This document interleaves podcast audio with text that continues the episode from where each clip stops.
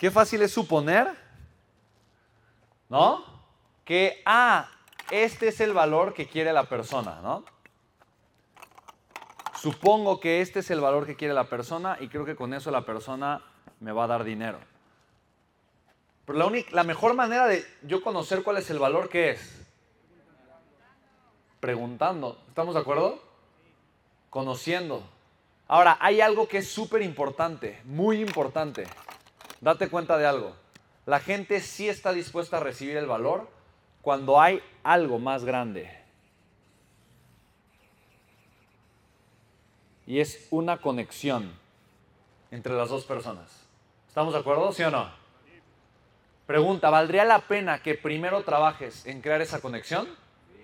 Si tú primero creas esta conexión, ¿crees que es fácil descubrir esto? ¿Sí o no? ¿Crees que es fácil que la otra persona te lo comparta, te lo diga, lo permita y que fácilmente cierres una venta? ¿Sí? ¿Crees que es fácil hacer eso, sí o no? Pero es importante primero trabajar en la conexión. Porque si tú llegas de atascado, de aborazado o de necesitado a quererle ofrecer o vender o convencer a la persona de algo, te va a decir que no. A nadie nos gusta que nos vendan, pero todos queremos comprar. Eso ya lo has escuchado, ¿estamos de acuerdo? ¿Sí o no? Pero, ¿esto les ayuda? ¿Necesitan una estrategia de generación, sí o no? Ahora, cuando tú conoces esto, ¿el producto importa? Realmente es lo menos importante, ¿no? Lo menos importante. Si fue el valor de ah, haberme traído el café.